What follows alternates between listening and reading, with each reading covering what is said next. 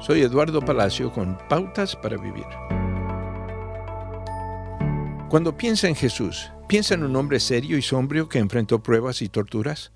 Si realmente lee la Biblia, verá que está claro que las escrituras que muchas personas se sintieron atraídas por la presencia de Jesús durante su vida. Jesús, escribe Sherwood Elliott Ward, era un hombre de tal alegría, tal regocijo, tal gozo de espíritu, tal libertad y apertura, que era irresistible. La alegría, el gozo y el regocijo deberían ser nuestra marca de nacimiento como hijos de Dios. El gozo es una consecuencia natural de la conexión con Dios, como Jesús mismo demostró. El gozo está lleno de sanidad y poder, que resulta del Espíritu Santo de Dios viviendo dentro de nosotros. De hecho, el gozo es un fruto del Espíritu, lo que significa que la presencia del Espíritu Santo en nosotros debe producir gozo. Por supuesto, no todo lo que experimentamos en la vida es motivo de gozo.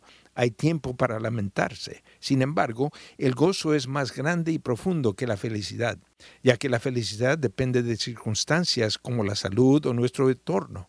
El gozo no es simplemente felicidad con esteroides, como a menudo la imaginamos.